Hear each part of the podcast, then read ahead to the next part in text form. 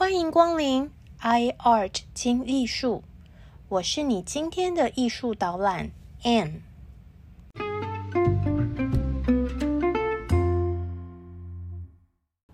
大家好，大家好，我是住在香港的台湾人 Anne，欢迎您来到 iArt 听艺术。让我们利用以下的时间，轻松来场云端美术之旅。了解名画背后的故事吧。这一集我们要介绍的是现代艺术之父塞尚。听到“现代艺术之父”这个称号，就知道塞尚这个人在艺术史上猴塞雷很厉害的地位。但是，先让我们歪到另外一边，来谈谈所谓的。高贵艺术人士最讨厌的东西，那就是钱，money。所谓有钱能使鬼推磨。我们上次说了，莫内的干草堆可以卖到一亿美元。你觉得连个裸女都没有的干草堆卖到一亿美元很扯吗？那我们来看看塞上的玩纸牌的人。画面上，两个没啥精神的男人在玩扑克牌。在二零一二年的时候，石油国卡达花了二点五亿美金，从希腊海运大亨的后人手中买走这幅画。于是呢，这幅玩纸牌的人这幅画就变成史上价值最贵的作品。据说。买家是负责卡达国家美术馆的卡达公主，而且呢，算上汇率等等成本，这幅画的实际成交价可能到达三亿美金。也就是说，这两个玩牌的土炮价值三张干草堆。其实，塞上这套土炮玩牌系列总共有五张。卡达这一张呢，应该算是不怎么起眼的。大家一致认为，画的最好的那一幅呢，是现在放在巴黎奥赛美术馆的那一幅。这幅画真的不大，大概只有五十公分，就像个电脑荧幕这样子。刚好因缘际会办特展的关系，这张呢玩纸牌的人。便风尘仆仆从巴黎来到我带导览的新加坡美术馆。导览解说员呢，因为需要事先受训，所以通常美术馆会在展览正式开始之前的晚上，等到参观的群众离开之后呢，在晚上闭馆的时间，美术馆就特别开馆，让我们这些导览员进去参观，还有练习解说。通常这个时候才是我最喜欢的美术馆时光，因为整个展览厅空无一人，寂静无声。莫内啊、雷诺瓦、窦加全部看到宝，连价值连城的作品就很像挂在自己家客厅一样，慢慢欣赏。于是呢，我就常常走到那个塞上的玩纸牌的人前面，仔细看他们。假装和这两个男人在对话。如果说最普通的那一张卡达花钱买也要三亿美金，那你们两位这张巴黎版最完美的作品会是多少钱呢？话说，这两位身家不菲的玩纸牌的男人也曾经被绑架过，法国政府。默默付了一大笔金额保密的赎金，才拿回这张画，让他们两个回归国家代表队哦。如果说艺术家多怪咖，塞尚绝对是怪咖中的怪咖。他的一生敏感、孤独、与世隔绝，连已经够难相处的印象派画家们都排挤他。塞尚呢，只参加过两次印象派画展，就和大家绝交，远离巴黎，回到自己的家乡。那个风光明媚的普罗旺斯，塞尚认真作画。他从小到大最好的朋友就是大作家左拉。左拉呢，就以他哥们塞尚为原型，写了一本小说。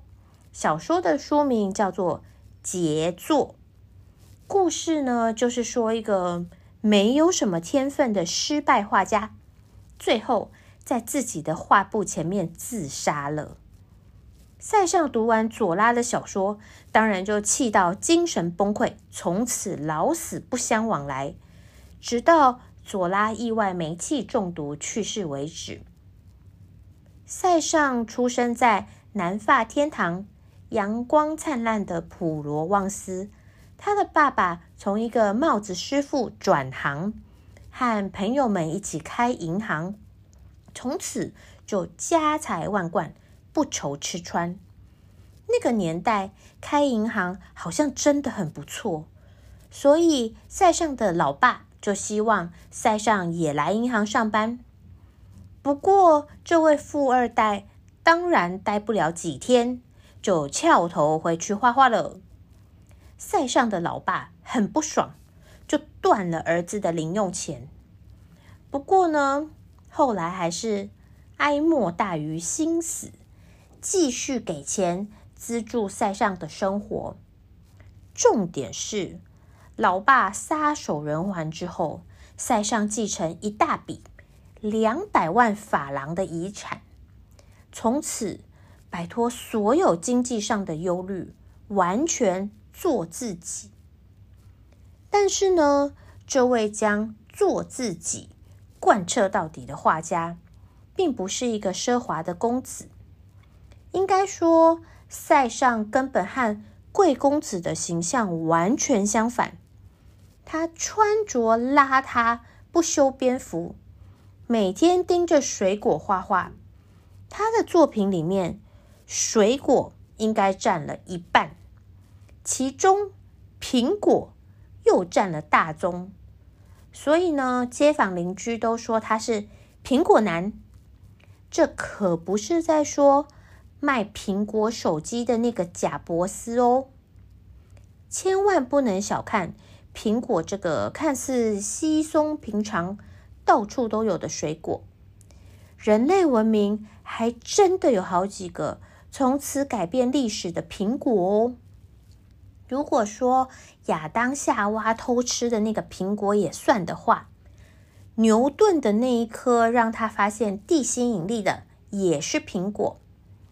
还有迪士尼第一老公主白雪公主 Snow White 的毒苹果，还有 Steve Jobs 贾伯斯的苹果电脑，还有塞尚的苹果静物作品等等等。不过，让我们再想想，据说贾伯斯留下两百五十亿美元的遗产。但是他创了这么大一个公司，雇佣这么多天才帮他赚钱，手机卖到全世界，说不一定你现在正在用 Apple Podcast 收听我的声音。反观啊，塞尚一个有社交恐惧症的阿宅，躲在家里默默无闻，埋头画画。但是现在塞尚的作品加起来，金钱价值应该不输给贾伯斯。更何况塞尚已经过世一百多年了，耶，他仍然是历史地位屹立不摇的现代艺术之父。塞尚的作品已经成为人类遗产，只会越来越珍贵，而。一百年后，还会有人记得贾伯斯和他的苹果电脑吗？如果你问，我们常常在说这些艺术啊，到底这些绘画的价值在哪里？也许这是一个值得我们思考的方向。后印象派塞尚的作品，深深的影响了后世的艺术家。马蒂斯、毕卡索、高更等人看了他的作品都大为震撼。到底这位大半生作品都乏人问津、完全没有人看得懂的塞尚，是画出什么艺术大革命呢？塞尚的画风和同时期的画家完全不同。他不想画印象派那种记录风景中光与影的瞬间，塞尚喜欢画那些不会动的东西，因为他可以花很多的时间仔细观察这些静物，让他呢有足够长的时间认真思考自己看见的到底是什么。据说塞尚连画人像画都要求他的模特儿。完全不能动，要像一个苹果一样静止。难怪他的画面总是他倒霉的老婆。如果说印象派画的是这就是我看见的世界，那么塞尚的艺术便是提出一个疑问：这就是我看见的世界吗？因为塞尚发现，当我们观察事物的时候，我们会从不同的角度来看这个物体。例如，我们观察一颗苹果，我们会用俯视、仰视，或是倾斜身体、伸长脖子等等上下左右全面立体的方式去看这一颗水果。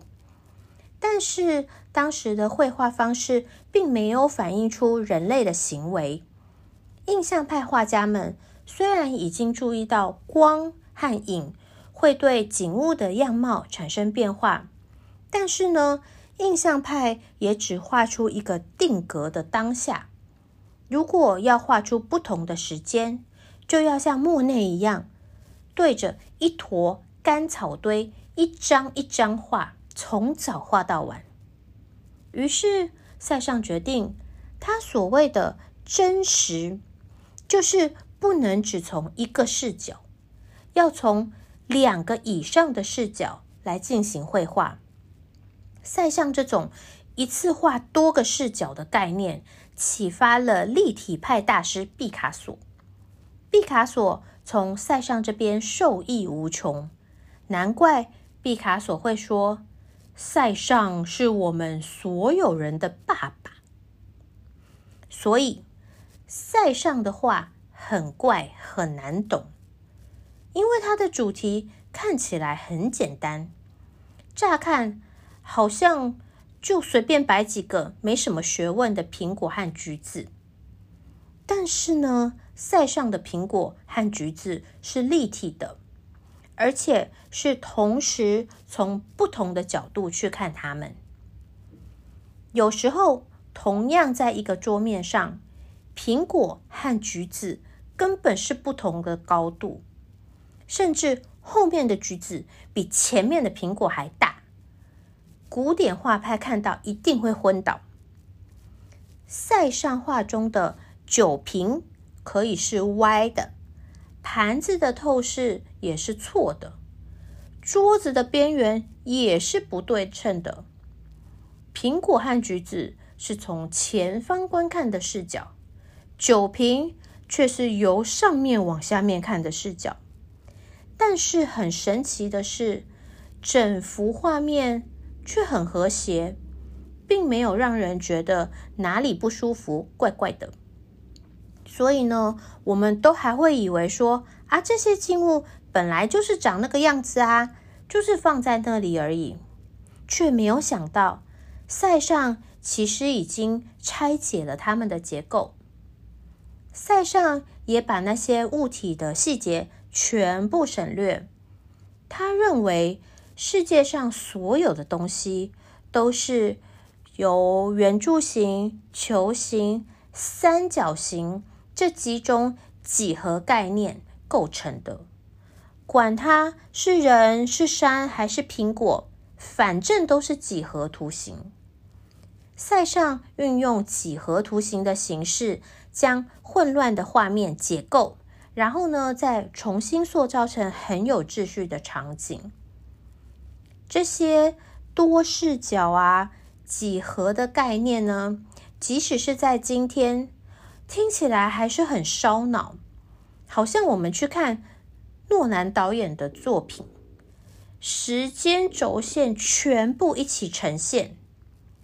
原来塞尚的作品是绘画版的《天能》，十九世纪的人看不懂，完全正常啊。看得懂的人才不正常吧？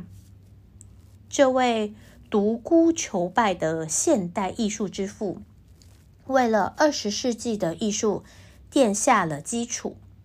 塞尚打开了通往现代艺术的大门，却只能一个人默默蹲在普罗旺斯画画，反复画着他家前面的圣维克多山。总共画了六十几次，孜孜不倦的探索了二十年。巴黎的同行画家们说，塞尚这位怪阿宅很孤独。还好，塞尚自己都说，孤独最适合我了。不过，塞尚虽然孤僻，老了之后也开始有粉丝。其实。另外一个孤僻老人窦家很欣赏塞尚，他也收藏了一些塞尚的作品，还有一直都很敬仰塞尚的高更，更是特别写信给他老婆说：“千万千万不能把塞尚的那几张画卖了哦，因为呢，塞尚的画以后一定会很值钱。”高更果然是。股票经纪人出身，投资眼光精准，只是啊，有点可惜，早买了一百年。下一集我们就来介绍这位飞蛾扑火、投身艺术的股市传奇保罗高更。好哦，今天的艺术导览就先到这里。如果大家喜欢这个 podcast 的内容的话，请在你的平台上 share 按分享，谢谢你，多谢嘞。